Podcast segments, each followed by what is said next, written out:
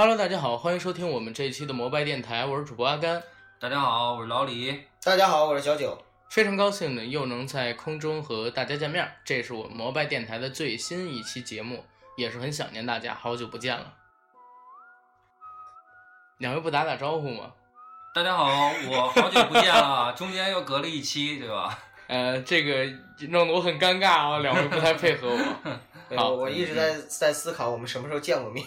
呃，对对对对，最近几期呢，好像咱们离主业越来越远，做了很多杂七杂八的东西，做了一次直播，然后传了一次蔡骏老师的专访。这一期呢，给大家回到我们正常的节目，聊一聊我们喜欢的影视作品。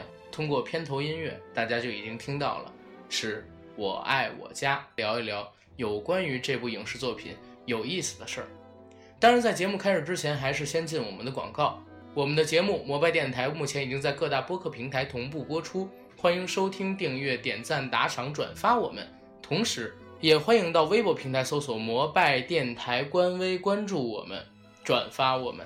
也欢迎加我们微信群管理员 Jacky L Y G T 的个人微信，让他拉你进群和我们聊天打屁。我呢也会把他的微信号码写在我们本期节目的附属栏里，欢迎大家加他。好，让我们进今天的节目。好了，还真的是好久没跟大家见面了，然后也挺对不起大家的。最近几期好像有点不务正业，对吧？对对对，九哥代表我们仨先给大家道个歉吧。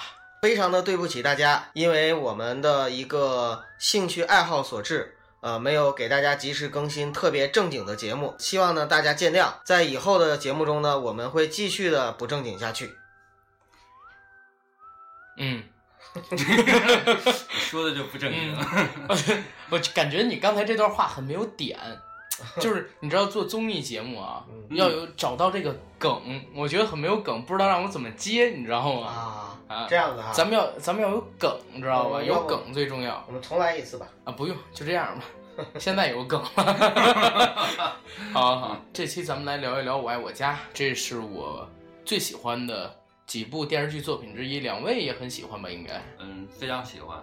上一次我们聊的是八八年，这次要要聊九三九四年了，是嗯吧？嗯，而且上一次聊的是我们的少年时期，现在是成长期，是吧？不是我们我的，我的，我的嗯成长期的经历了哈。对嗯，而且相比于《请回答一九八八》，它毕竟是一个韩国的故事，对吧？对，对我爱我家还是发生在咱们中国本土，而且尤其是北京的故事，更值得说一说。而且九三年啊，是我出生的那一年。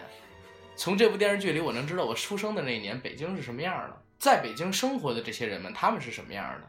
所以看下来的话，各种各样的感受吧。我应该是关于北京最早的记忆啊，一个是渴望，你还看过《渴望》？当然了，哎呀妈！还有一个呢，应该就是我爱我家。嗯嗯在同类型的，我说的同类型是指所有的国产电视剧中，嗯我最爱的就是《我爱我家》，呃，并且是无论是播到哪个台，只要只要是放，我一定能够就是只要有时间，我都会一直看下去的那种。嗯嗯，我是最喜欢的情景喜剧肯定是《我爱我家》，嗯但是最爱的电视剧肯定还要和《大宅门》啊嗯，等等这几部电视剧里边摘一个出来。反正这部情景喜剧肯定是我心中当之无愧的第一名。咱们今天给大家来聊一聊这部电视剧，好吧？好的，嗯我相信我们的听众中啊，有一些比较年轻的孩子可能啊，都没看过这部戏，嗯，所以我们先把这个戏简单的跟大家介绍一下吧。行，那这样咱们还是老规矩吧，就按平时的模式来，嗯，分三部分，好吧？好，好的，行，三部分，第一部分呢，咱们聊一聊《我爱我家》这部戏的制作背景、制作团队、主演、主创，包括说它的一些幕后故事。第二呢，是咱们来聊一聊这部剧从剧情到演员的表演，让咱们印象深刻而且觉得有意思的地方。第三呢，咱们来聊一聊外延环节、周边花絮等等等等，好吧？好的，好的，当然我知道啊，咱们除了第一部分百度百科念完，基本上二三部分咱们就全都弄混了，对吧？对因为第二部分基本上咱们不会跟第三部分分割开来，就完全发散性的聊下去了，这是咱节目的风格。对，啊，你中有我，就是这么没溜儿我中有你，是吧？对，就是这么没溜儿。就聊到哪儿就是哪儿。对，好，那还是我先当一下百度百科。好，好吧，《我爱我家》是中国国际文化中心出品的家庭情景喜剧，由英达执导，梁左编剧，宋丹丹、文星与、杨立新、梁天、关凌主演。该剧讲述了九十年代北京一个六口之家以及他们的邻里、亲朋、各色人等构成的社会横断面儿，反映了社会上的各种类型的大致人物性格，展示了一幅改革大潮中大千世界、绚丽斑斓的生活画卷。这好像跟《来我家》的风格不是很搭呀，写的这么大气磅礴。挺挺挺搭的，对，这么大气磅礴吗平凡之中见细节。啊嗯，OK，好。该剧呢于一九九三年首播四十集，一九九四年续播八十集，哇，一百二十集。我小的时候一直觉得《我爱我家》特别多，因为好像永远没有看过重复的一样。截止到前两年，我在我那个 iPad 上面下了《我爱我家》，我才知道它啊，原来一共有一百二十集。嗯一百二十集《我爱我家》，我记得我是电视台播的时候我就刷过一遍，后来在电脑上我又重新刷过一遍。嗯我们那会儿是追剧呢，嗯当时是追剧。其实一百二十集，并不是说的一百二十个故事，因为它有的故事是上下集。上下集，嗯有的可能一集里边有两三个故事对都可以。好，然后讲一讲这部戏呢，是咱们中国第一部情景喜剧，甚至连情景喜剧这个词也是英达和梁左两个人琢磨出来的。因为英达在美国读书的时候，深受 Cosby 一家跟《成长的烦恼》这两部优秀的情景喜剧的启发，或者说是感染。回国之后呢，就想把这种形式引到中国来，所以和梁左一起策划了这一出中国历史上的第一部情景喜剧。哦，对了，还有一个名字我忘提了，就是王朔。王朔也是这部戏的策划，甚至说最开始这部戏在筹备阶段扎钱的时候，就是王朔出了很大的力气，带着英达几个兄弟，然后满天下去跑，最终拿下了八喜还有其他几个公司的联合投资。否则的话，不可能这部戏能这么快的顺利开拍成功。好，这就是这部戏我知道的一些简单的幕后制作。哦，对，还有一点啊，这部戏有中国历史上电视剧历史上吧最多大腕儿的客串，也是中国唯一一个拥有全球影迷会的电视剧，这是中国历史上唯一一个。当时应该也是九十年代仅有的几部在台湾、香港受到追捧的电视剧。好，那咱们来聊聊第二阶段吧。官方的事儿就说到这儿，嗯咱们聊点有意思的。第二阶段呢，咱们来和大家聊一聊剧情，还有演员为什么会让咱们自己印象深刻。我先来好吧，我来引一下场。我爱我家这部戏，我爱我家这部戏，应该是在北京电视台看的，晚上，当时文艺频道晚上十点、十一点会有重播。呃，那一年的应该是冬天吧，快过年那段时间的时候，我妈跟我一起，跟我姐姐一起准备过年要吃的一些东西，比如说松肉啊，或者说，哎，你们吃蒸蒸蒸碗吗？扣肉啊，啊，对，扣肉，对对对对，我妈叫的蒸碗儿，然后等等的东西，准备这些东西的时候，我跟我姐我们两个人在电视上看到的电视剧，这是第一次。为什么这部电视剧会当时会吸引我？因为它里边有一个人，你们猜他是谁？贾小凡不是啊，你没上学的时候，啊？关宁，对关凌关凌那会儿做儿童节目主持人了吧？对，他那个时候已经在主持一个非常非常有名，在北方啊，或者说在北京非常有名的一个动画节目，叫《卡通世界》，是在教育三，当时我们都叫教育三，后来我不知道叫什么，因为这个台好像最后没有了。嗯，每天晚上的七点半还是七点还是六点半，我忘了哦，应该是七点半演这个动画片的节目。他当时在里边做主持人。那个动画节目里边当时播过《新世纪福音战士》《宇宙刑警》《钢铁神兵 BTX》，然后《龙珠》。叮当猫不是机器猫，是那个叮当猫。梅西刚和他我知道妈妈到山上去，啊接受贫下中农在教育。你后边这没这是没听过都。我听过，我听这是另外一个过。但是阿甘，我终于知道你的童年是怎么过的了。啊，嗯，然后还还有播很多很多的动画片，所以那会儿关凌是我们的女神，真的真的是女神。而且我看到的时候，我说啊，关凌姐姐怎么变这么小了？看着看着看着看着，突然又发现一个熟悉的人，你猜猜是谁？蔡明儿，不是，为什么是蔡明呢？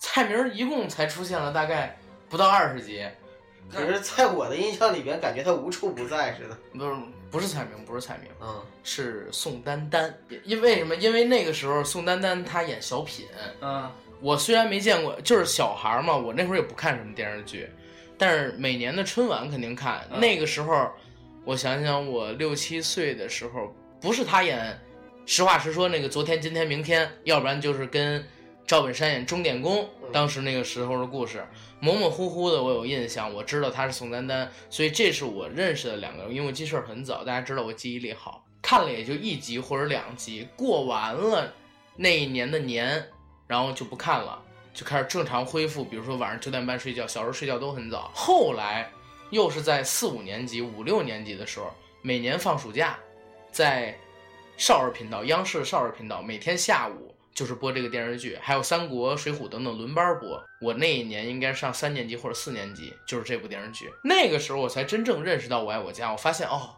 原来还有这么贴近北京生活的一部戏，这是我之前都没有感受到过的。然后我小的时候看过，但是我没理解里边的一些剧情、角色内容。直到我那个时候再看，我觉得哎，有意思点好多。小时候看不懂那些笑话，现在也都可以看懂了。张国荣正好是那年也刚去世，你知道吧？零三年的时候，我看到了张国荣去世的消息，正好里边有一集也是演到张国荣的，所以我说哦，这部戏原来是很早很早就拍了。然后我去我我之前看到他的时候，可能就已经上映了很多年了。但是现在再回头看，我已经二十多岁了，我发现跟我小的时候看这部电视剧相比，又多了很多很多的东西。几乎每看一遍，每隔一年就会有不同的发现。小的时候，我只觉得他们说话很有意思，问苍茫大地，谁主沉浮，母们母们母们母们不说谁说，母们不管谁管。小时候觉得就是他这个说话的腔调很有意思，现在回过头再去看，我可能知道“苍茫大地，谁主沉浮”这句话出处是哪儿，然后他改成这句“母们母们母们”以后有多爆笑，我会知道。为了要做这期节目，我把它可能一百二十集里边又抽出了三十集、三四十集去看，这次再看又发现不一样的地方。我看到梁左他自己的自传，包括他，包括说他自己接受采访，是说这部戏其实是很大程度上很多篇幅直接照搬了《红楼梦》的情节。他最后原本是想写一个，就是整个贾家就像《红楼梦》的结局一样，那叫什么什么白雪什么一落地那句话怎么说的？白茫茫大地一片真干净。啊，对，白茫茫大地一片真干净，落得门前就这样，啊，他是奔着这个《红楼梦》的架势去写的，所以你们看到啊，里边有很多的情节就是直接照搬了《红楼梦》。我记得有一次姨妈从大洋彼岸来，嗯，对吧？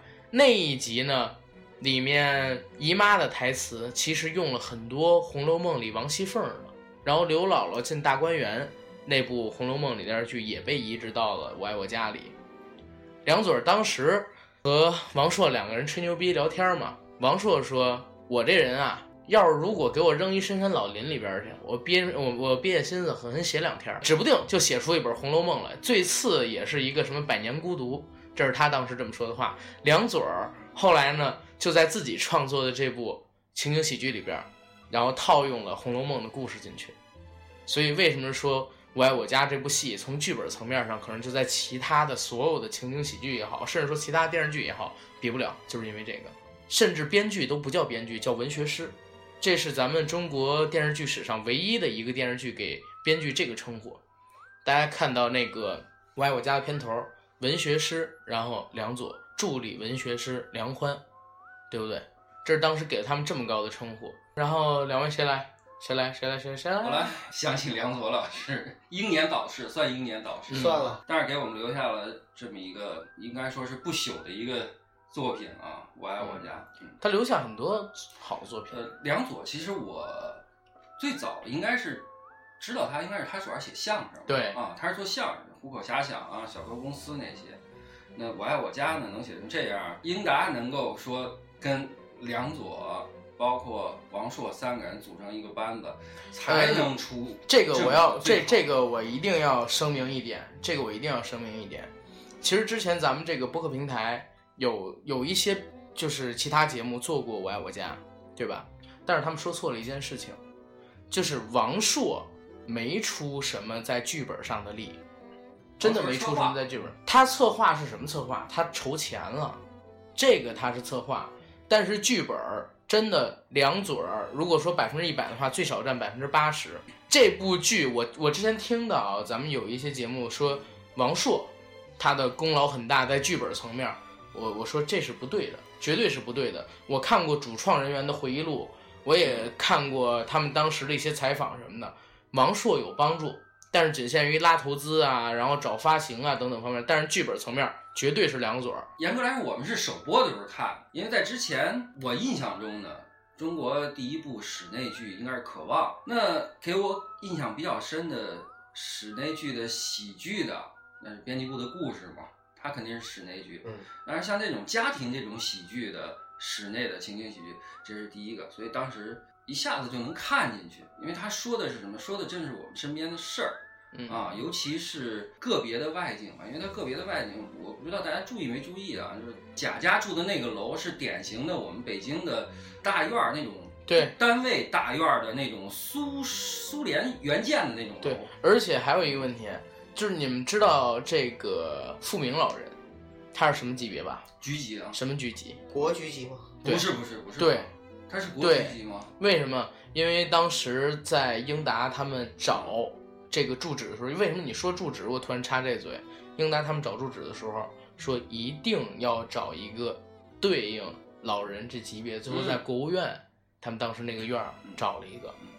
因为富明老人的身份是参加过抗日战争，对吧？对，抗日战争末期，嗯，对，对他是在四五年参与的，所以那个 我想起我想起亲家母那一句：“您看您，您一参加抗战就把日本人打跑了，要没有您这抗战能胜利吗？”还有那个，咱们是不是建党时候十二人小组会，当时里边您就有一位啊，对吧？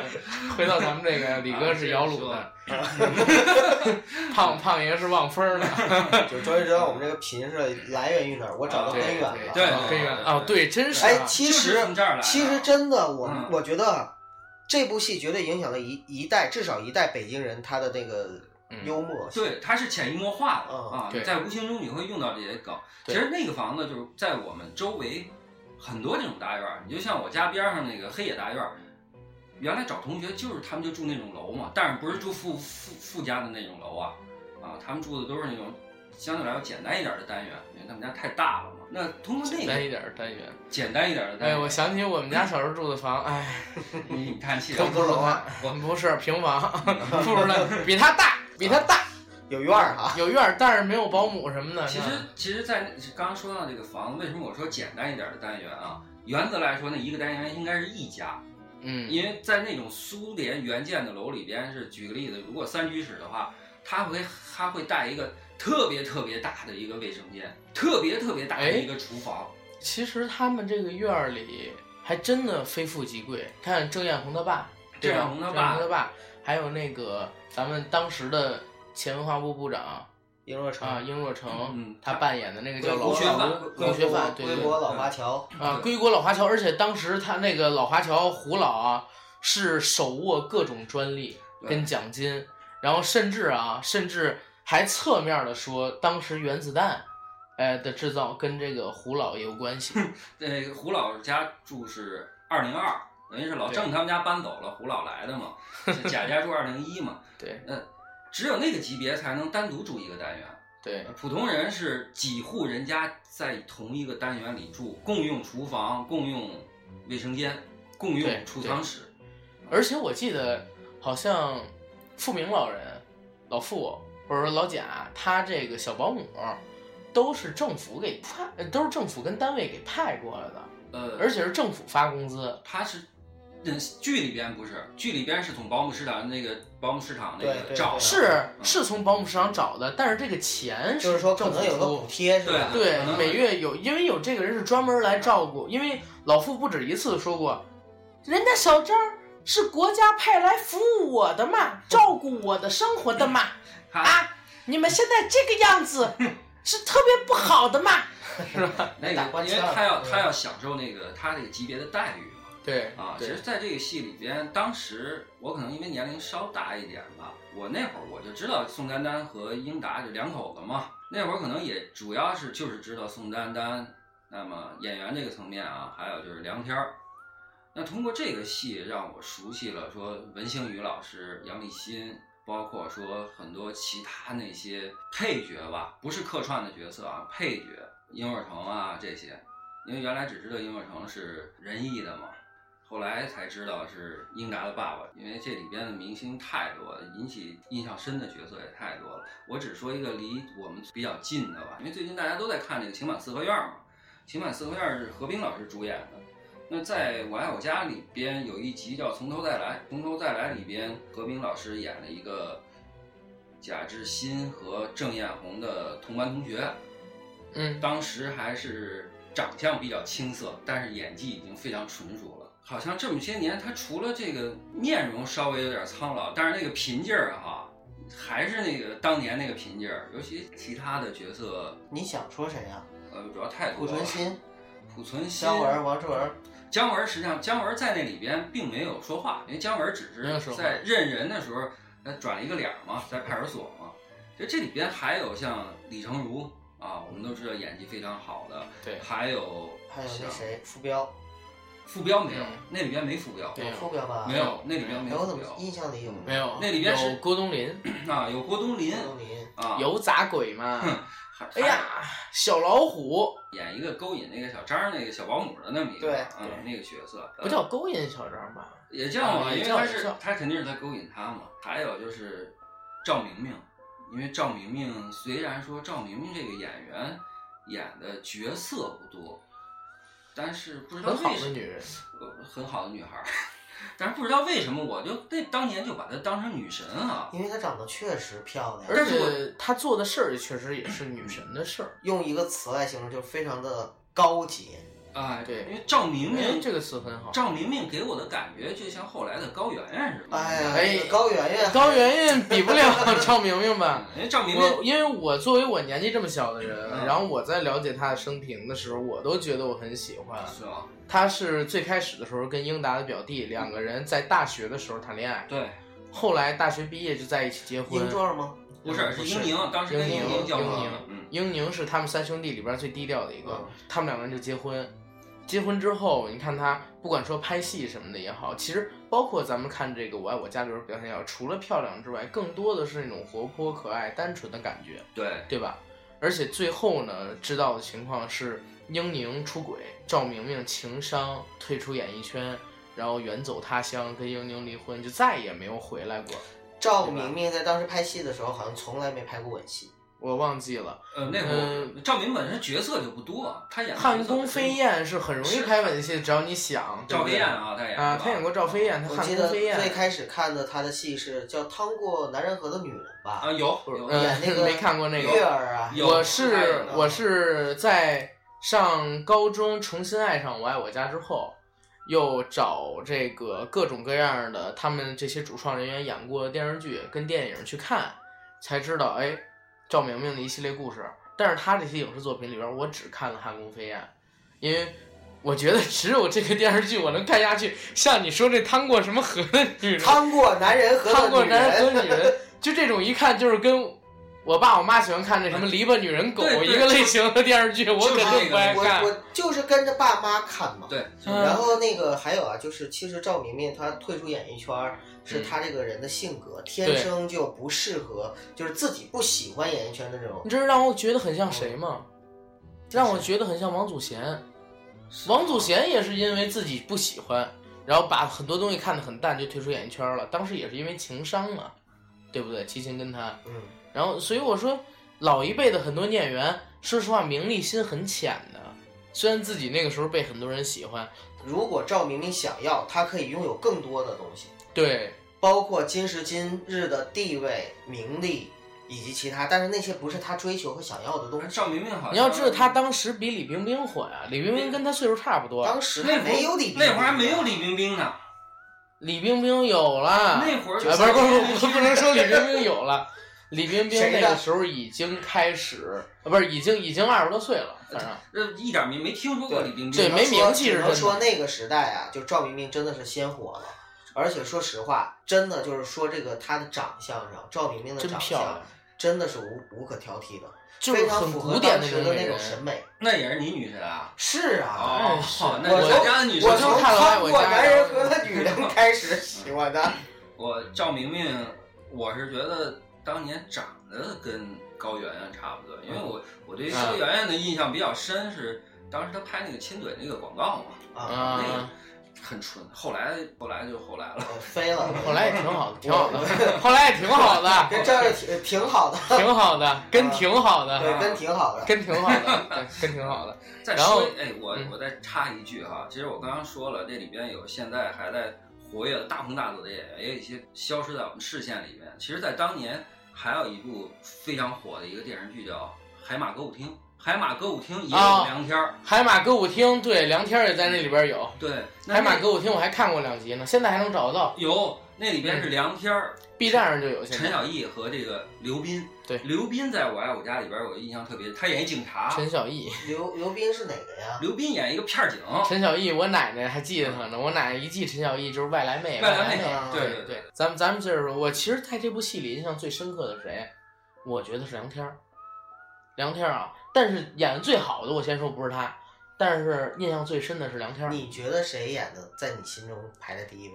没有第一，只有并列第一。对，那那个富明老人跟和平大姐，嗯，真的富明老人，因为是这样，我爷爷是没有打过什么抗日战争什么的，但他确确实实也是老革命，不管是在大跃进时期，还是在三年自然灾害时期，那解还是在对，还是在文革时期，都是骨干力量，最后混了一个比较小的一个干部吧，我现在说叫村支书，对，然后呢，比较有意思的是啥？我爷爷也爱拿腔拿调的，真的是拿腔拿调，跟那谁他们很像。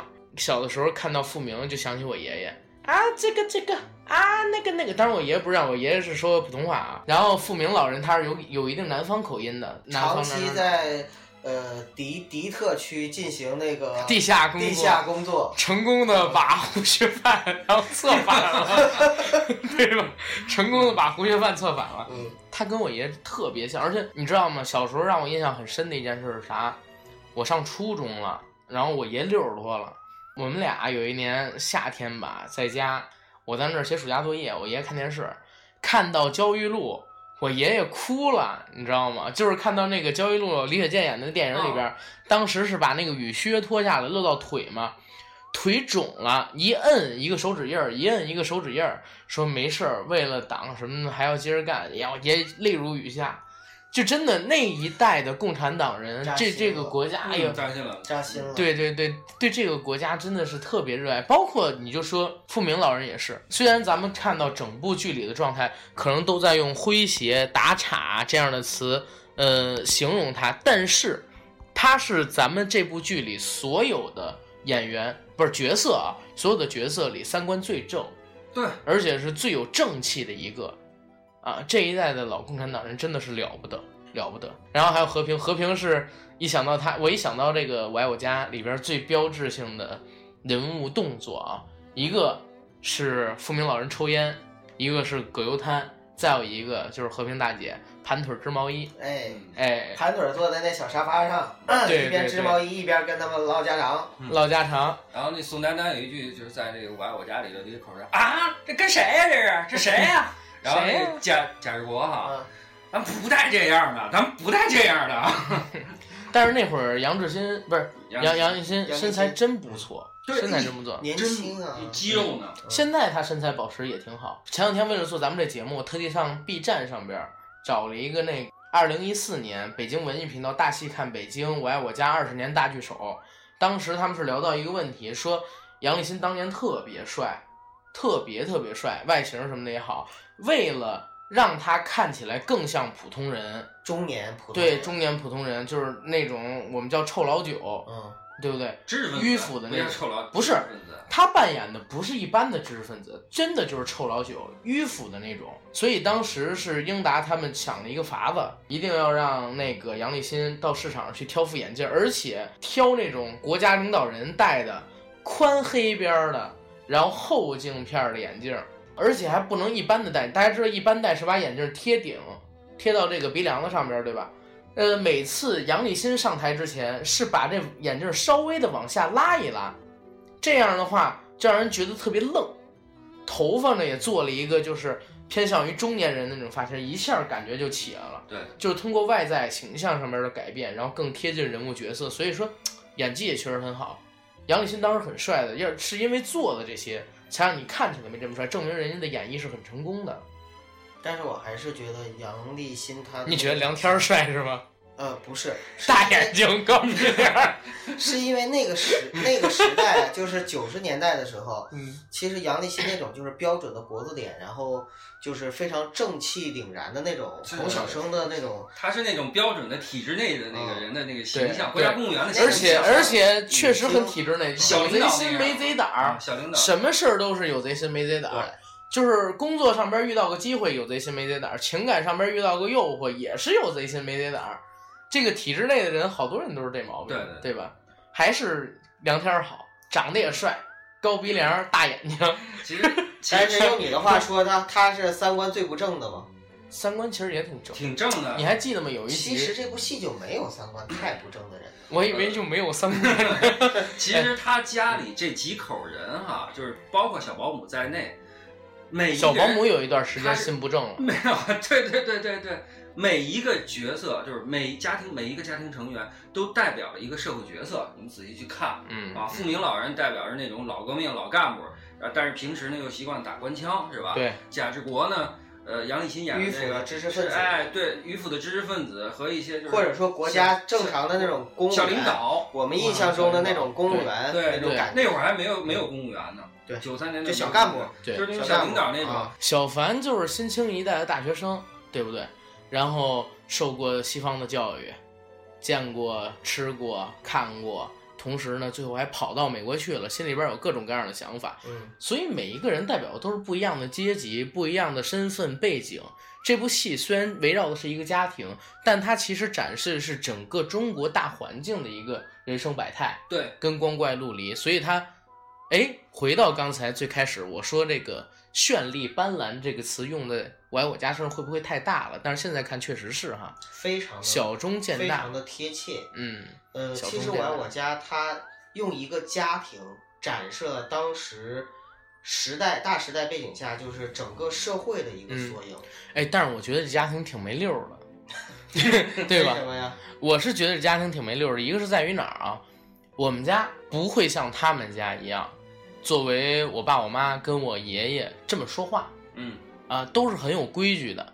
同时呢，我们家的这个关系处的吧，也不像他们一家那么融洽。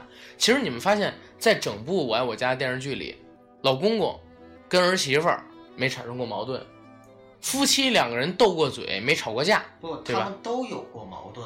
都叫拌嘴或者叫斗闷子，真不叫矛盾。咱们如果是回想一下自己身边的家庭啊，这七大姑八大姨、姑姑婶子、舅舅姨，不正常吧？有点以偏概全了。是吗？嗯，你像我们家就也是从来没有特别大的矛盾过。对，但是或多或少的，我说的不是我嗯们自己家，而是就是比如说我姥姥家这一支整个的所有的兄弟姐妹，一个大家族都非常的好，嗯嗯感情也非常的好。就是其实是有，但是是像他们家住一块儿吗？不住一块儿也跟住一块儿差不多。就是嗯平时所有的家里边，离我姥姥家就是中心距离步行也都是十分钟之内。我我真的我跟你这么说啊，我不知道我不知道李哥有没有，我先说完你们俩分析一下啊。北京有一个问题在以前，就是经常会发生一大家子人，然后住在一个比较小的空间里的这么一个情况。嗯为什么当年贫嘴张大民，我我上台提过，我说他这部戏拍出的能火，小说写出的能火。我爱我家为什么说的贴生活，就是因为那个时候北京真是这样。嗯，当时一户人家最起码住五口人、六口人、七口人，很正常。现在一个家庭就两三口人，大家很难得见一次面，也不用为了你妈二尺四的腰，你妈二尺八的腰去吵架，也不用为了是不是我多占一平米，你多你少占一平米，然后咱们俩谁先用卫生间去吵架。但是现在很多的北京人为了分房子的时候给谁，这会儿都已经吵得不可开交。当时我觉得可能会更厉害。当时是寸土必争，当时寸土必争，因为刚刚阿甘也说到了嘛，因为平等张大民说的是我们北京大杂院儿的事儿嘛。对，当时老少三代住一个七平米的小平房，非常非常普遍，而且我们就即便说就目前来说哈、也不是像大家说他们理解的那种，我们北京人都是全有房、全有钱，那都怎么样其。实现在也有很多住大杂院的，对也有寸土必争的，也有因为你妈二十八，你妈四十八的腰，就因为小厨房可能就因为平房基本上都是家里土暖气，土暖气也要烧煤的，也会因为差这一趟煤的这个这个面积，所以就他吵得可去打架也有，所以各位兄弟们，就对我爱我家这部戏，我要打分的话，我给他五点八分，为什么？不及格。为啥？为什么？因为啊你，又乱打分儿，一会儿又来一群评论家，操你他妈战狼给十一分儿，你我爱我家给五点八分，所以我就学聪明了，啊我长我我接受教训了，嗯所以我觉得这个我爱我家呢，我要谨慎的提一个反派的意见，就是他不真实，其实也是真实，但适当美化不。真实，因为它美化了北京当时的生活，社会生活。不是，其实也有可能没美化，因为人家那个阶级，就在那儿啊，人家国局级跟跟我们那那村干部你为什么级别不一样表。现我爱我家，表现一个大杂院里的我爱我家？那个大张大民啊，大，我怕大杂院里就天天的鸡飞狗那跳你。为什么不我爱我家里边不展现一下当时社会上的那些动荡、黑暗、不安？我其实跟你说实话啊，英达拍不出来，他没嗯经历过。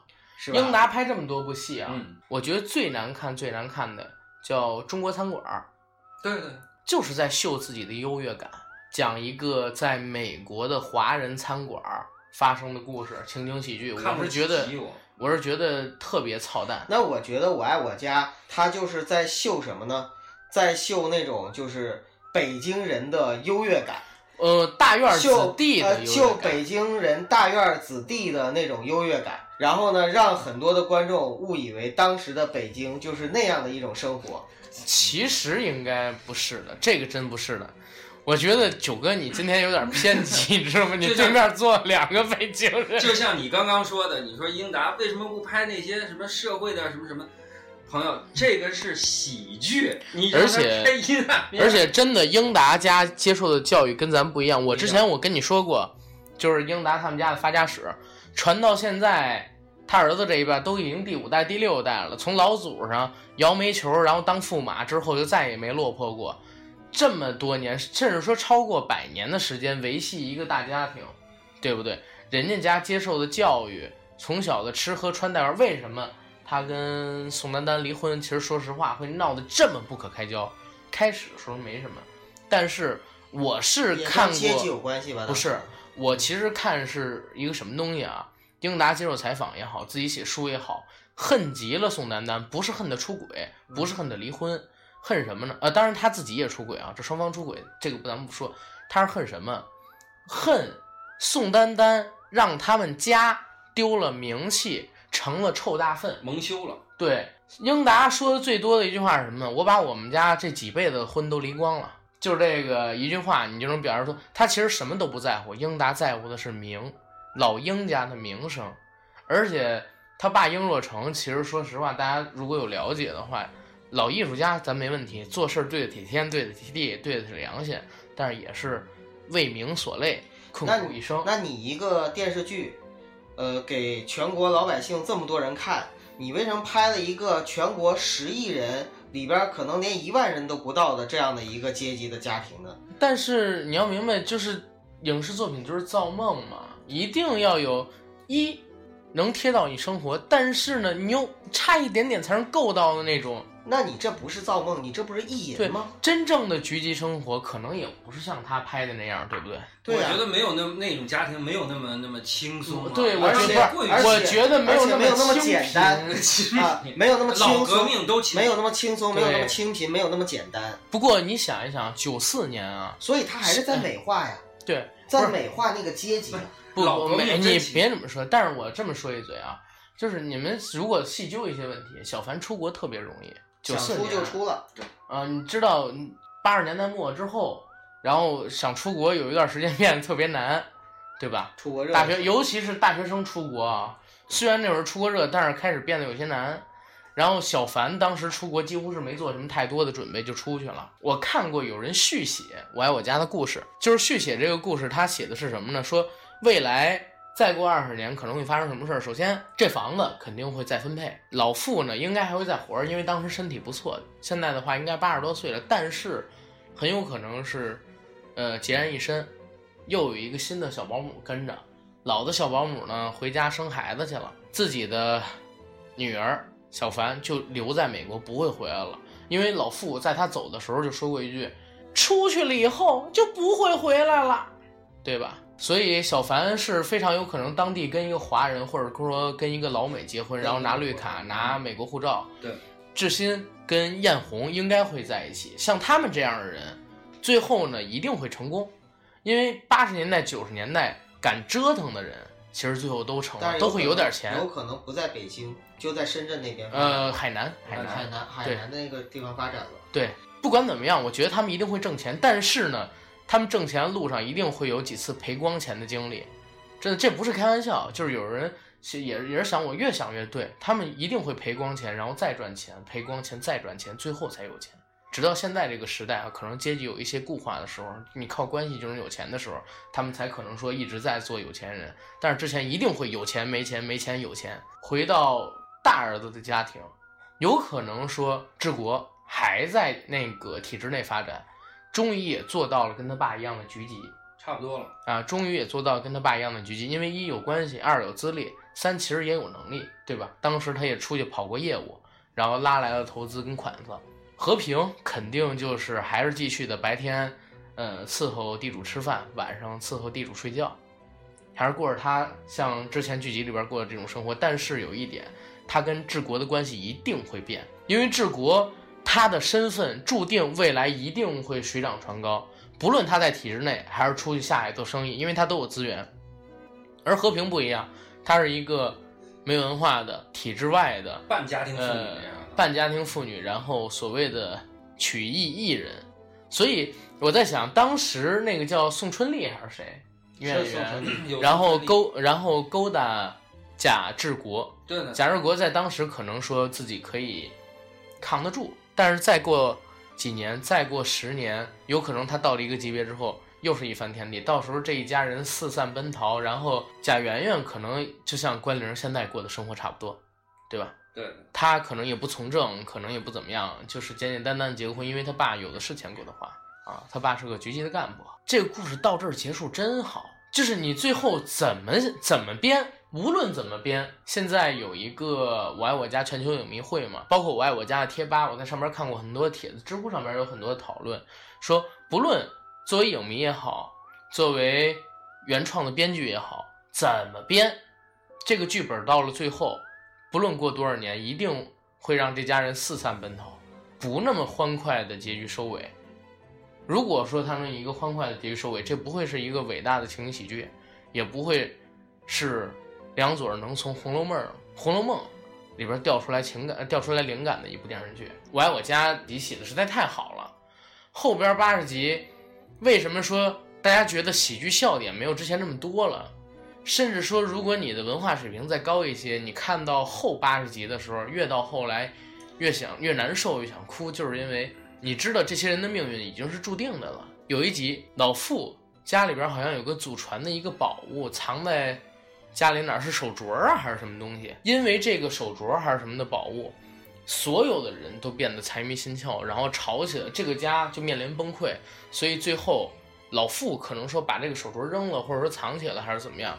还有一集，老傅是装病，还记得吗？装病装自己得了重病，马上就要不在的那种情况，就是这些都影射出来了该影射的东西。而且最后，我觉得这个结尾结尾真的结的挺好的。那个结尾啊，让人意犹未尽。但是你说再往下还怎么走？其实大家都知道，你再往下拍也是就是那样，大家都知道结局嘛。我真的当年我真没希望说我爱我家再拍一个续集，因为我觉得再拍续集的话也拍不出像第一部这种能达到这么好的喜剧效果。你我爱我家当时被人买了版权，就在去年还是今年，说要把大电影拍出来，立刻就骂声四起，对啊，说你们这不是傻逼吗？然后拍这么一部戏，因为不是没拍过。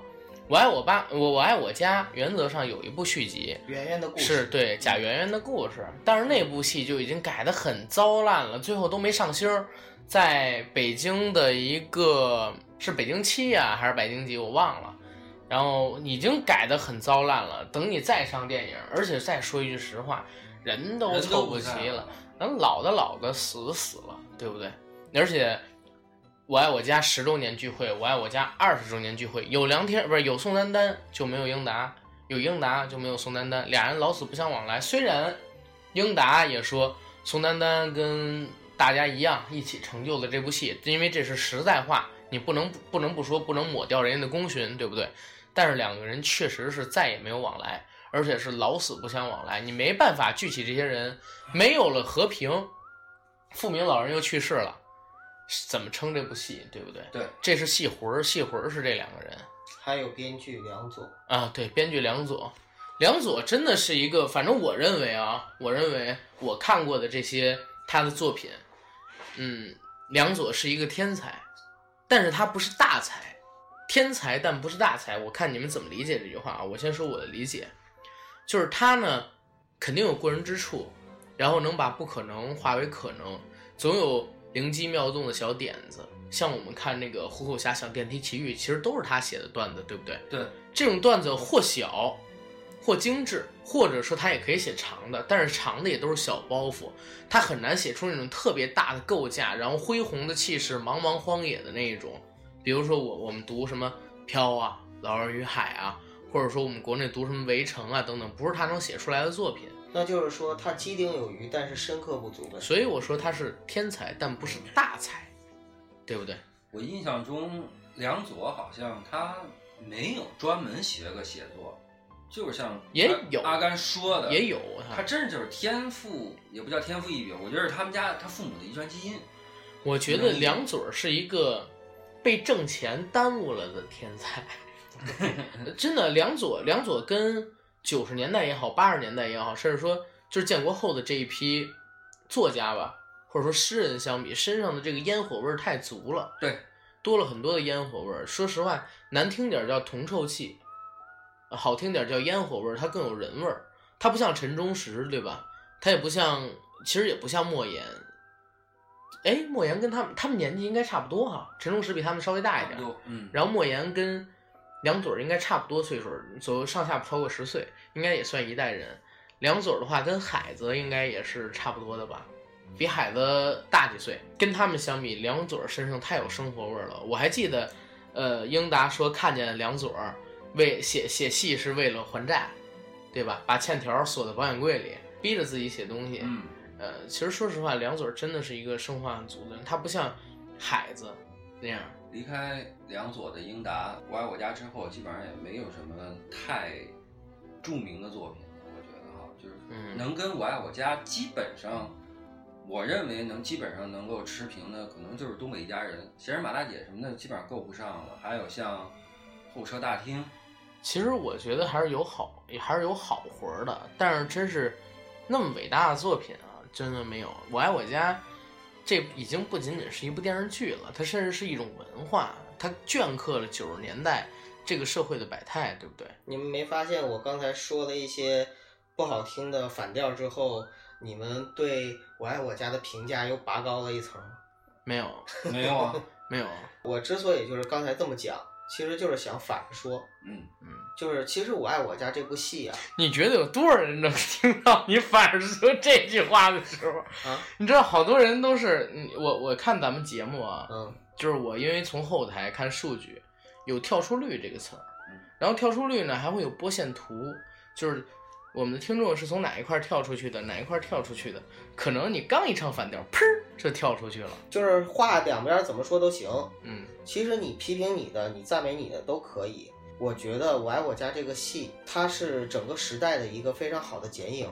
在这个剪影下的话呢，有些人是没经历过那个时代的，或者说就没在北京生活过的，他可能看不出来北京味儿的这些东西。但是你不能说你看不懂它，或者说你你自己接受不了它，你就说这不是一部很好的作品。我是有这样的一个观点的。哎，其实我也是也是在想一个问题，为什么每一部作品都会有局限性？它本来就是一个人主观创作的东西嘛。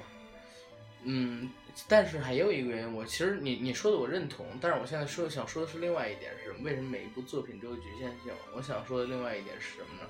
它受到当时的创作环境、当时的时代背景、当时的技术条件所限制，它只能做到这样。就好比说，我现在读一个明朝的小说一样，可能说它的语法我都看不懂。所以我认为评价任何一个作品的时候，艺术作品啊，嗯，嗯，不光是文学和影视作品，任何一个艺术作品，其实评价它的时候，都应该是多了解一些历史，多了解一些背景，都不能把它超脱于它所在的时代去评价，那都是不客观的。对，那你比如说啊，你比如说咱们现在有一些群友，我前两天看他们聊，说咱们可能要聊《我爱我家》，但是他们连看都没看过，对不对？这没办法，就是时代跟环境造成的，绝对不是这些听友有问题。但是每一部作品都有时代的局限性，它就在这儿。因为我们聊的不是及时的、现在上映的、热播的这些剧和电影我们，也不想做那些东西。说实话，很多的这个热门的或者说即将上映的影视作品，在我看来都是 bullshit，你知道吗？但是 bullshit 是啥嗯，？bullshit 是啥？听众会懂，听众会懂，咱们就不在这个里边说了。呃，然后接着来说这个《我爱我家》啊，我再想引几点，咱们第二部分再充实一下，还是说这个剧情，尤其印象特别深的一个是什么？一个是《不速之客》那两集，当时是葛优来客串，嗯，然后当时葛优来客串呢，他演的叫季春生儿，二混二二混的他的外号。我犹记得葛优到了他们家之后是刚打完招呼就晕倒了，晕倒了之后说：“哎，这怎么办呀？这还弄着饺子呢，不能送医啊！”饺子立刻就醒了，冲到这屋里，刚冲进去就五秒十秒又走出来，说：“姐，我这么吃不踏实。”何冰说：“哎，那有什么不踏实的？当别拿自己当外人，别拿自己当外人，就跟在自己家一样。姐，我真是吃着不踏实，您家有蒜吗？然后给了一把蒜，回咔吃了，然后两百多个饺子吃完了，在那儿住了几天，家里边所有带荤腥的东西全没放过，米缸见底，面缸见底，连他爸爸早清然后给自己补充营养的面包都给吃干净了，就在那住了两天，而且最关键的是什么？问季春生他来路的时候，哎呦，内屯湖边，梁左的功力太深了。说，我家里边他偏偏给我找了一个万元户，强逼着我跟这女孩结婚。然后梁天说：“你给我呀，我愿意，你干嘛要逃婚啊？”说：“我也想愿意呀，但是那姑娘长得难看不说，偏偏还是一六指儿，就是六个手指头。嗯我家里边对我是严刑拷打，我不同意时候，什么老虎凳、辣椒水，当时中美共特务那些招式全都论到我身上了。终于有一天，他们忍耐不住，把我和六指关在一室，企图利用我们男同志的某些生理弱点，妄图将生米煮成熟饭。还好我意志坚定，在一个伸手不见六指的黑夜，毅然决然地从魔窟中逃了出来，和我的那个反动家庭决裂，从此不相往来，如何如何的。我觉得那个台词写的特棒，我我我背的可能不是原版台词，因为我记得可能都哎，不是特清楚。你你说到这儿，我突然想到啊，其实当时九十年代，就是九三九四年左右，呃，出的很多的北京的这些影视作品啊，就是有北京背景的影视作品，它其实因为它的创作里边就包括梁左他们那代人，然后王朔啊他们，呃，他们特别喜欢玩语言，对他们有，因为他们背过毛主席语录，然后都是经过了那一代人，所以在他们的语言体系里边，就是在可以说是一种调侃式的，也可以说是一种就是呃深入到骨髓里的这样的一种说话方式。还是那句，就是呃，怎么评价《我爱我家》？如果你把《我爱我家》里边出自毛选跟《红楼梦》的台词去掉了，《我爱我家》基本上就变成一部哑剧了。或者这么说，如果你想把《我爱我家》真的是看进去、看懂的话，对你，还真的得有一点儿那那个时代的时代知识，否则的话，你有些东西你，尤其是像零零后的孩子啊，就是对，你在你你让他去看这个，他是完全 get 不到那个点的。他那哎，我真的就说这么一个，和平当时不是做了一追悼会嘛，嗯调研会，当时是来探望的那个演员说了一句：“和平是个好同志。”那句话从语气，然后呢到台词，完全就是嗯毛老嗯毛主席，差点就毛你要说什么？呃 毛主席毛主席参加陈毅元帅。嗯呃，当时说的这句话说陈毅是个好同志，然后变成和平是个好同志，对不对？呃，包括就是里边复明跟老胡两个人，对就是说我在三十年，就是在过去的三十年里边，他从来没有配合过我的工作。那句话其实我们看着听着很一般，但其实它也是出自毛主席的语录。对，而且还有就是，你还记得老胡吗？嗯老胡家其实比这个老傅家要有钱的多，嗯，对吧？一直都有钱。对老胡家是书香门第，老老傅是泥腿子那个闹革命上对对对，不是，是老傅家是泥腿子他们呃两个互相看不起。老老胡是什么？老胡他们家已经被打倒了，所以他后来的钱都是自己赚来的。对呀、嗯所以说是书香门第嘛，就是啊经过文革嘛。不是，呃那个没有，我说的是另外一个事儿。我说老胡一直在剧里边儿都比老傅有钱，一直有钱，因为他手里拿着各种各样的专利但是国家的补不是？但是你也得看到，就是老胡他嗯有几集在老胡家嘛，嗯，就是老胡跟他的爱人，就是跟他太太对，那种气质、那种感觉，真的是跟老傅他们家是不一样的。对老傅他们家就是一个普通家庭，你要那么一比，但是老胡他们家呢，就是高级知识分子一进去的感觉。所以说他们互相看不惯就在这儿。对对对，其实但是其实其实前几十年是老老为什么我是这么想啊？老傅在前几十年其实比老胡过得要好，但是再往前二三十年，老胡过得又比老傅好，然后现在又变成老老傅的老老傅没，有比没有老胡好。你就直接说老胡比老胡好不行吗？你知道口我意思令了呢？。哎，但是这个其实就他们俩一生都是这个，其实也是影射了一个什么东西？对对，影射了时代，对，影射时代，你可能都是正派的人。嗯但是但是因为你的大环境在变，而且他的他其实背后都有阶级。对你一直在变。咱们国家在还是崇拜无产阶级那段时期，还是老傅要好啊，对不对？而且老傅一直提到，如果当年不是我保他，他以这个美国归国，然后还参加过国呃国民党的这个背景。早就已经是被打倒了，或者说是被下放牛棚等等，这这是很残酷的话都已经说出来了，对不对？一直是把自己看成是老胡的恩人对，救命恩人。啊、但是呢，他也心里服气老胡，因为他遇到事儿的时候，其实第一个想到的是老胡，其实这么多年，他一直是老胡的领导，对而且呢，一直是以就是我的思想觉悟、政治比他高，对。啊、都比你高。而且老老胡确实啊，他好像一直也是在跟那个老傅唱反调，但其实他心里很感谢老傅，因为第一，老傅当年是救过他的命，在文革时期啊，包括说当时说清查他的时期，都是老胡老傅毅然决然的去保他的。老胡肯定后来是比老傅有钱，过得好，哎，那老傅羡慕不羡慕？老傅羡慕，因为老傅去老胡他们家，这胡太太拿出一些东西，他也羡慕嘛。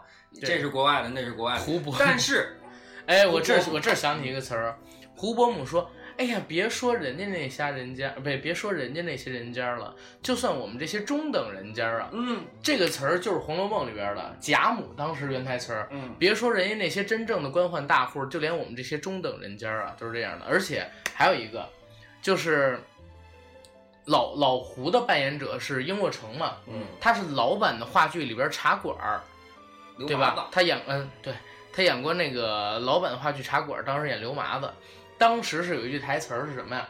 他形容自己家里边儿，哎呀，瞧瞧人家三十年前家里边儿这壶是什么玛瑙的了。这是他在茶馆里的原台词儿，直接就照搬过来。所以我就说，这个台词真的是太厉害了。我爱我家》，这是成就《我爱我家》这部戏最大的一个一个助力吧，或者说是一个基础。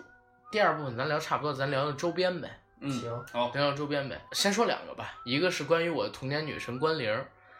大家如果是仔细看《我爱我家》这部电视剧的话，会发现中间有几集的时候，关凌变得又瘦又小，但是其他集的时候呢，都是变得有些胖，而且是越来越胖的这种趋势。为什么？因为关凌最开始选中的时候是很瘦的，但是当时呢，呃，他们接到了一个硬广，是八喜冰激凌，八喜冰激凌呢送了几卡车的冰激凌来，没给钱，但是所有的工作人员可以免费的去吃他们送的这几卡车冰激凌。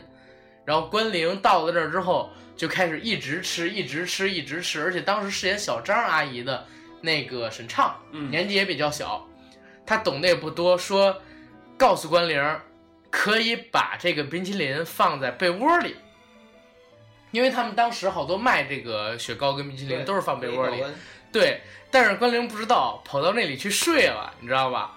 然后结果导致后果，一个是自己拉肚子感冒，再有一个是所有冰激凌都化了，而且弄得一被窝都脏了。这是他当时发生的事儿。小张就比较聪明，全放的是关凌那里边，自己就自己就没事儿。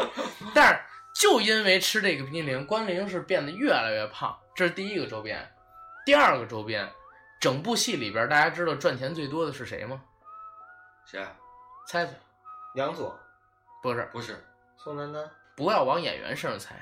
那就是英壮，英壮作为扎钱的人，嗯，然后他其实是赚了最多的钱，这是我当时看了《我爱我家》访谈说的。然后其次是梁左，梁左当时赚了不少钱，包括说其他的一些演员吧，也算赚着钱，但没有那么多，但在当时已经不少了。比如说关凌赚了五千块钱，当时能在北京买套房了，快，对吧？五千块钱，啊，九三买不了，买不了吗？买不了，买不了，九三年还买不了，九三年也买不了，五千块钱一套房子买不了，不可能。买辆车能买吧？呃，车差不多次车卖买不了，哦，对，那会儿车车跟现在差不多都是卖几万啊，那会儿车还真值钱。对，房子那会儿大概多少钱？房子没房子那会儿那会儿一个 townhouse 八十多万，你平均下来按 townhouse 北京北京一百，你按一百一百六十平米什么年代？九三年的时候还分房呢。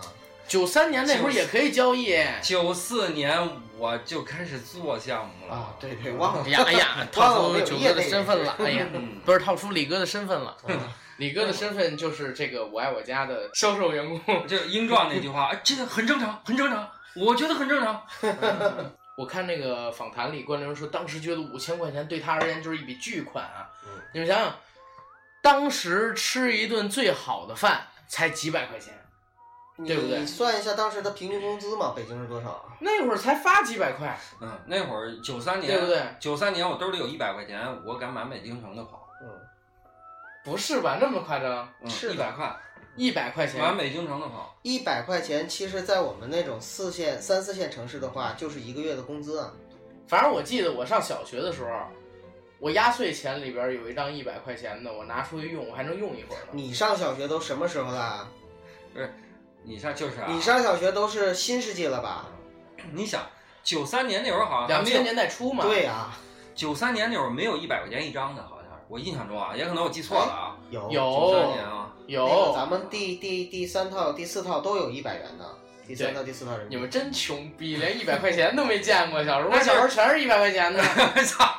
真是。嗯，那会儿兜里我们真的厚呢，真的一小的时候张。没见过一百块钱。你你知道我小时候还挨过一次比较冤的打是什么吗？上次分享过一次，第二次是干啥？我操！我把我们家我过年要的那压岁钱丢了，应该是一千多块钱吧。我我走出去溜大街的时候，还是干嘛？我跟我姐晚上我们俩人回家学当时赵本山跟范伟小品，我记得特清楚，演卖拐，嗯，一米六、一米七、一米六、一米七，结果这个装压岁钱的钱包就丢了，就再也没找见。当天差点没让我爸他们打成一米六、一米七，你知道吗？你们小时候太穷逼了。然后咱们接着说，呃，我爱我家这部戏，九哥有什么想补充的吗？外挂，或者说什么其他的延展性的东西？呃，我其实就是想补充一点啊，也不算是外挂，也不算是延展，就是我的一个感受。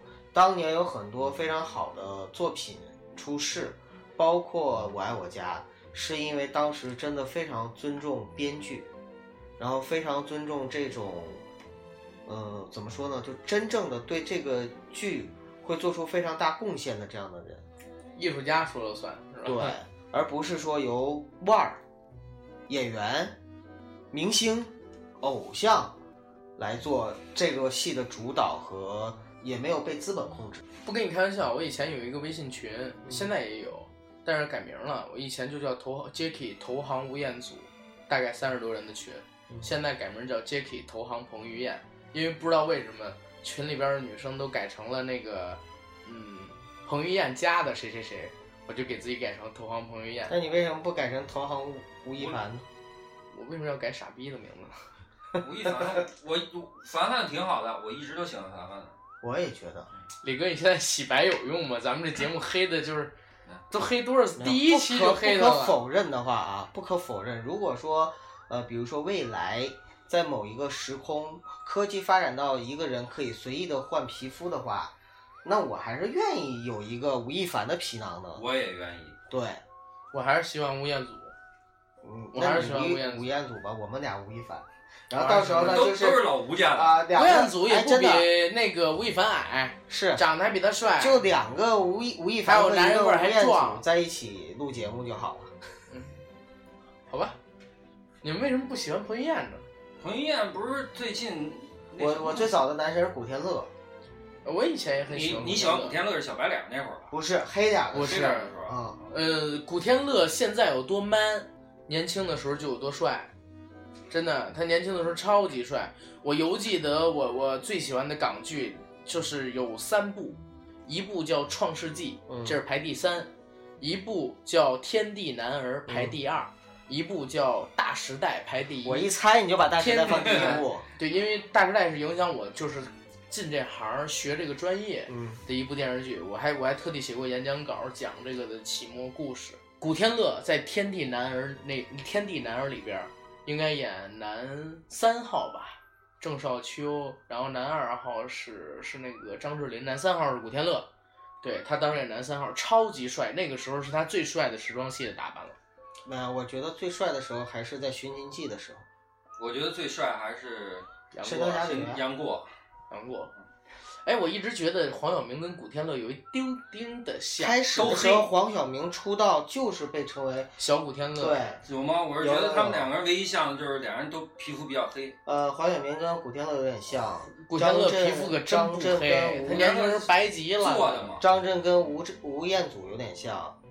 嗯，对，呃然后是是不是长得帅的人都很像，长得丑的人各有千秋就是风格一样，风格一样。啊？但是现在说实话，真的就是什么，你说那个呃杨洋啊，什么那个那个那个黄子韬啊，什么有些我真我还挺喜欢黄子韬的。他，我其实说实话啊，我对敢于承认自己有地方做的不好，敢于自黑的明星，我还嗯我还挺有好感的，嗯对不对？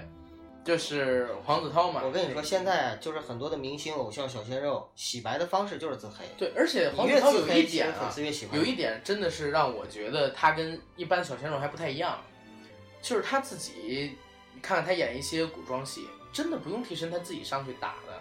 而且他也说过，说我作为一个动作演员，我用替身，这不是一个挺扯的事儿吗？他怎么把自己定位成动作演员？他还真是动作演员，他从小学武术啊，啊，然后而且成龙也带他，你没发现成龙跟他关系特好吗？嗯，因为跟他合作了几部戏，呃，他一直都很让成龙满意，包括说拼的精神啊，呃，但怎么说呢？跟他一起同期出道、呃同期回国的四个四小只 E X O 的那个小鲜肉里啊，我认为他是最真的一个，而且也是说实话啊，我认为在这个行里最拼的一个，反而他是人气最弱的一个，啊、就是其他的几个，我我们也可以分享一个东西啊，呃，今年年初龙哥卖了一部叫《功夫瑜伽》，其实说实话，我觉得不太好看，对吧？但是好不好看，你也不能否认，里边有一个叫就某个小鲜肉吧，很抢戏。这个小鲜肉听说啊，听说啊，已经不是从一个渠道了，最近也是，最近咱们也认识一些人，做一些活动什么的，问了问，还真的是，他是抠图演的功夫瑜伽。就是说白了，当时成龙说的就是他呗。对，就是他抠图演的更冤，因为他尬戏，因为当时是在拍一部网络电视剧吧，网网呃网剧，在拍一部网剧，然后导致尬戏的情况，档期拍不开，而且成龙更忙，成龙是四部电影，当时是连拍的，连拍四部电影，然后所以导致成龙是先拍完一部，马上就要正映一部，为他一个人等一周或者说等两周，成龙等不起，结果没办法，说你抠图吧。就这么样，给抠了一个。哎，把大哥都逼得没办法了。对呀、所以大哥在今年年初在芒果台真的是痛骂一些演员，对不对？说以后可能一我们不会再合作，二我看你几时完，对吧？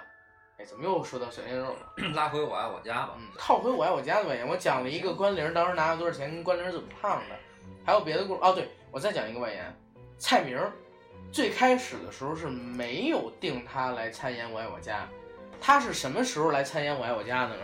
是他当时做现场观众，然后看了大概有三集到四集的《我爱我家》，尤其是当时葛优那一场戏《不速之客》的时候，葛优一进场，大家听到一个特别尖利的小声，那人就是蔡明。看完那一集之后，蔡明说：“OK，我来演，我要一个角色。”这样才给他搭进来的。梁左是一边编一边拍，他的剧本是边录呃边拍边写的，所以当时给蔡明插了郑艳红这么一个角色。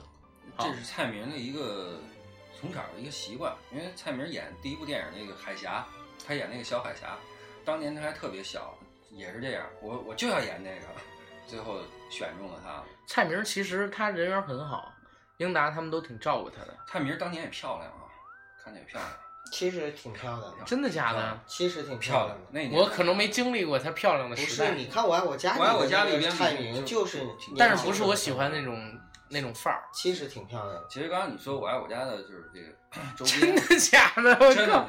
你们的童年女神不会是蔡明姐姐吧？蔡明阿阿姨了那都是。嗯，好吧。我爱我家，因为是那个年代哈、拍出来的电视剧。你说什么外延啊、周边什么花边儿那些，真太没有，多有的是怎么没有你们知道吗？《我爱我家》本来有一个续集筹拍的，本来要拍续集的，后来因为种种原因，大家都知道的原因，没有能成型。呃，当时续集筹拍会本来都已经吃了饭了，当时牛振华他们这人都已经到这个座上去聊角色了，但是最后就没拍成。但是这张照片儿被留下来了。而这张照片呢，我还特地保留着，我可以用作我们这一期的封面图等等。当然，我也有可能发到微博上，因为它好像不太适合做剧照。这这张图是很珍贵的。然后还有还有好多外挂呢，包括说当时张国荣的角色，张国荣的角色本来当时已经聊好了，其实是可以过来演的，但是呢，因为张国荣当时有事儿，英达他们在拍，在拍是在广院儿，当然中途还换过别的地儿，我爱我家换了两三个地儿去拍。张国荣呢，有一天突然让英达得到消息说在北京，来找张国荣说：“哎，你能不能抽出一天两天的时间来跟我们一块儿过一下词儿，咱们演一出戏？”张国荣说：“不行，我要去趟河北拍拍拍个广告，还是走个商演去赚钱。”后来没办法，就给安排了一个什么所谓的呃张国荣经纪人，其实也不是那么一角色，其实当时是能演的，因为英达跟张国荣很熟，他们刚刚开拍完《霸王别姬》，对吧？然后呢，葛优也是。葛优当时是正在拍《活着》，当时是回北京办一个事儿，这事儿可能要两天三天。英达带着宋丹丹，带着梁天儿一起去堵葛优去。那会儿梁天儿跟葛优特熟，堵了一天吧。嗯，葛优到家了，到家以后说：“你们怎么在这儿呢？回来办事儿呢，没时间。”后来找专人托关系帮葛优去办事儿，把葛优骗到这个片场，待了两天，拍完两集，然后走的。所以这个很经典。包括说姜文也是，姜文哎，姜文更牛逼，当时在拍《阳光灿烂的日子》，然后那个英达说有时间吗？姜文说有时间啊。结果英达就老拖着拖着拖着，结果姜文有一天给他打电话急了：“你们他妈到底拍不拍啊？不拍我这边就不等着你们了啊！”然后说：“那先拍拍拍拍拍。”拿了几个机器去，嗯，说怎么拍啊？姜文出了一主意，那那什么，我教你怎么拍，你们拍这么一故事。所以那集姜文是提了个点子，然后梁左又把这个戏给扩充的，哎，有意思就在这儿。当时大家看到最后的最后，这个不法分子还是哪一集我忘了，呃，结尾是一个摄影机在横扫，一个一个的演员过，突然拍到姜武，是他吗？不是，有点胖。然后镜头往下一拉，是夏雨，是他吗？这个有点小。镜头又一拉，是他吗？这人是姜文，对，就是他。然后姜文 笑了。嗯，对对吧那个我有印象。那个镜头是怎么回事？这个镜头也是姜文指点，说你们这么拍，这么拍，这么拍，这么拍。因为当时姜文是刚刚做导演嘛，控制欲很强，然后特地说：“哎，夏雨你蹲下，这么着有意思，这么着有意思。”所以夏雨是蹲下的，他其实没有那么矮，因为你看到那个镜头开始哎晃到这儿没有人，结果往下一拉一之后。这人才出了，发现是夏雨，跟姜文长得挺像的。结果转到姜文的时候，姜文笑场了三次，就每次拍完前边一转到他，他就笑场；一转到他就笑场。后来英达说：“哎，算了，就这么着吧，反正我给你剪掉。”后来剪的时候稍微留了一点点儿，这是这个哎对。但是你们有没有发现刚才我说的这个外延环节牛逼牛在哪儿？当时呢，张国荣是刚拍完《霸王别姬》，然后来这边办事儿。葛优呢正在拍《活着》，嗯，然后，嗯，姜文姜文正在拍《阳光灿烂的日子》，然后呢，英达正在拍《我爱我家》，伟大作品。就在就在那一年时间，当当年九三年九四年出了很多对啊影史的经典。九四年嘛，就是九三年九九四那会儿，当时说的是就是那个上帝想看电影，奥斯卡奖那个九四年那有史以来都是强的一年，都是九三年拍的片子。对，你看那个《狮子王》，然后是有史以来最伟大的动画片，那当时二 D 拿了九个亿票房全球，然后包括说。当时《阿甘正传》、低俗小说，然后《肖申克救赎》那个杀手不太冷等等，这些戏一起去角逐奥斯卡，真的哪一部拿到，比如说一五年、一六年都是横扫，对，放在其他年也是一个角逐第一名，对不对？但是都赶在那一年，对不对？也有可能是那一年之后，我感觉整个电影业就开始不一样了。为什么？嗯。大家大家犹记得，也是九三年、九四年，当时《侏罗纪公园》出来，《侏罗纪公园》的出现其实是对全球电影业的一个大震荡，就是大家发现哦，我们做电影的模式要变了。侏罗纪是真正宣称了自己又一个特效时代的到来，明白吗？就是大家拍《星球大战》还知道我们是靠建模嘛？对。但是《侏罗纪世界》是真的让恐龙在你面前动起来了。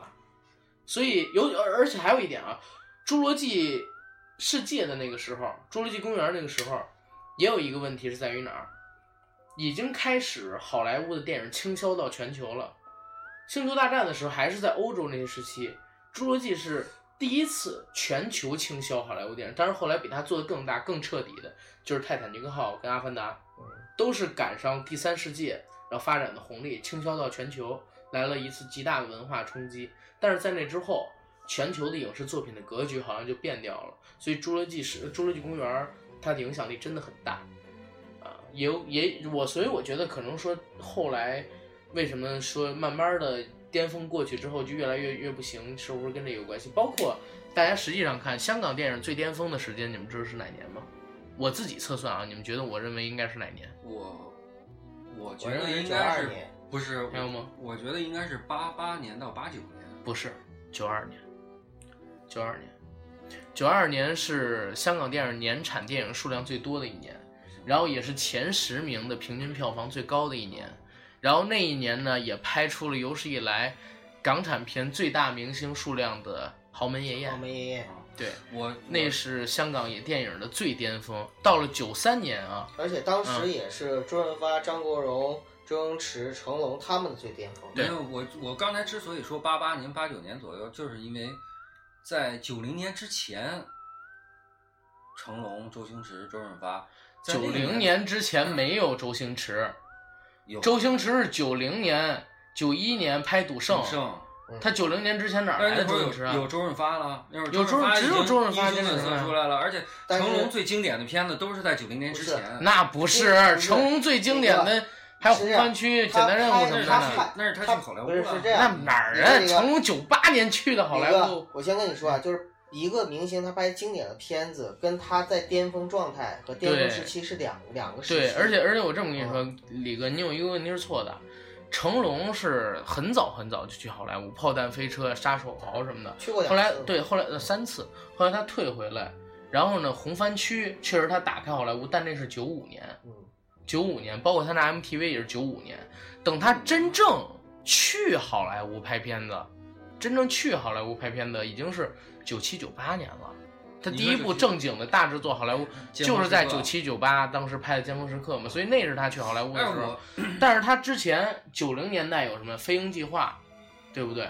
然后《警察故事三》嗯 A 计划是八十年代，啊然后那个简单任务、红番区、霹雳火、一个好人等等，都是九零年代的作品实他每个。时代的作品风格还是挺显著。对，然后这个有点远，但是咱们就说回来，就是真的，大家可以细看一下，九二年是不光咱们也好，香港人也好，他公认的一个大年，因为再过，呃，九三年、九四年，说实话，香港电影的一个偏小一点的年，不像那年好片子这么多。然后再有一点是啥呢？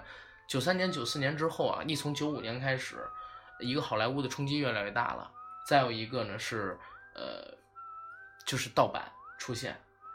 曾志伟有一部电影叫《盗版鸭》，盗版鸭。然后前两年，这前年吧，那个《余罪》里边的傅老大在里边还很年轻，演了一个角色，还有大美女，呃，那叫什么妹，关之妹还是什么东西？嗯呃叶子妹、不是屁，两千年代了都，不认识。那叫什么？关秀妹，关秀妹，对，她在里边演那个女主角的一个电影，那电影拍的很有意思，你们也可以去看一看。其实就是讲盗版的故事，呃，盗版把这个香港电影当时其实说实话毁的够呛，因为因为一系列原因就不行了。然后我爱我家他也是，在那之后也没拍过这么经典的一个作品，所以我说会不会就是呃像高晓松说的一样，嗯，就是他们来的时候是成堆儿成堆儿来的，走的时候是一片一片走的，一点儿都不给你留下什么东西，对吧？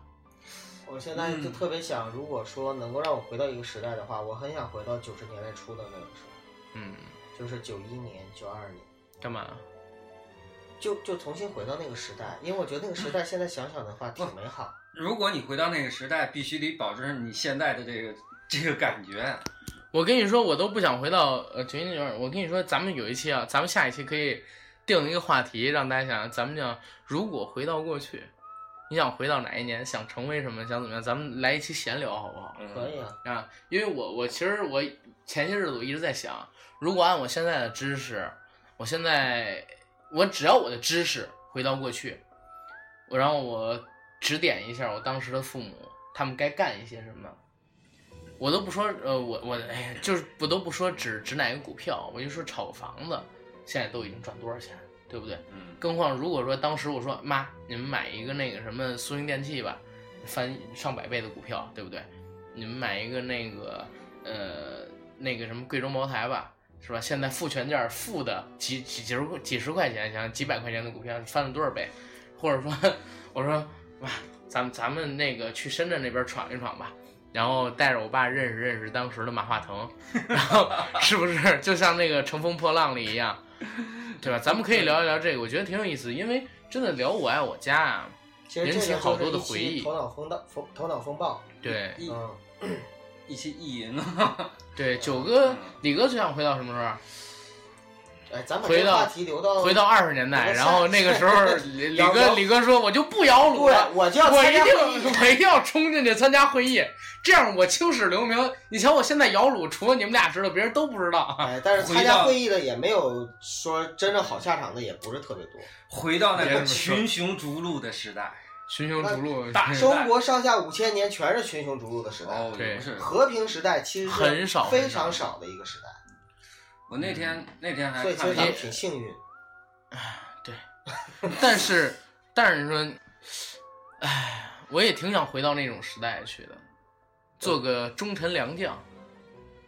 当然要保证现在的那个。你确定你现回到那个知识时代不一定会做个叛徒吗？我按我现在的知识水平，还有我爱看历史书，但是我就怕史书写的是假的，你知道吗？因为史书都是胜利者写的。史书上面一定会有很多的水分，对这个到时候我们徐老师会解释。好靠，那对那那再一说，那我那是不是我也要回到秦朝的寻秦记的了？我我前些日子，哎，我前些日子在看那个《万历十五年》嘛，嗯，哎，然后我发现，跟我看明朝这些事儿，然后写的好像就不太一样。当然了，嗯现，在但是你看这两本书评价都很高啊，评价都很高。但是你就说，我先问你啊，嗯，评价他的人是什么人？你说评价都很高，评价是什么人？这读者吗，其实啊对你说的对啊，评价万历十五是读者年的人都已经是都已经是九十年代的人了，嗯现在都已经二十一世纪的前十年都呃第第二个十年都快走。完了。对对对，这这已经很不一样了。OK，咱们给听众留个念想，咱们聊一聊那个假如回到过去。呃，下一期可以来聊一聊。哦，对，咱们下一期是在咱们周年节目之后啊。对，然后我们的听友可以在这一期节目里边呢留下你们的评论，说自己最想回到什么什么时候。然后我们也会下一期畅聊，我们准备聊一期没有任何主题的，就是整个闲聊，特别胡逼的那种节目给大家，好吧？也作为我们一周年之后的第一期节目，跟大家互侃一下，因为我们准备从明年或者说从新的一年开始，把我们摩拜电台的风格真正的固定下来，然后走出我们自己的路，好吧？呃，然后我爱我家就聊到这儿吧，今天其实我一直以为我们有风格，咱们有风格吗？我们的风格就是看心情。我我们风格我觉得是比较随意，嗯，嗯，更多的东西留到节目里边去说吧，好的好，那这样，哎，谢谢大家。拜拜。再见。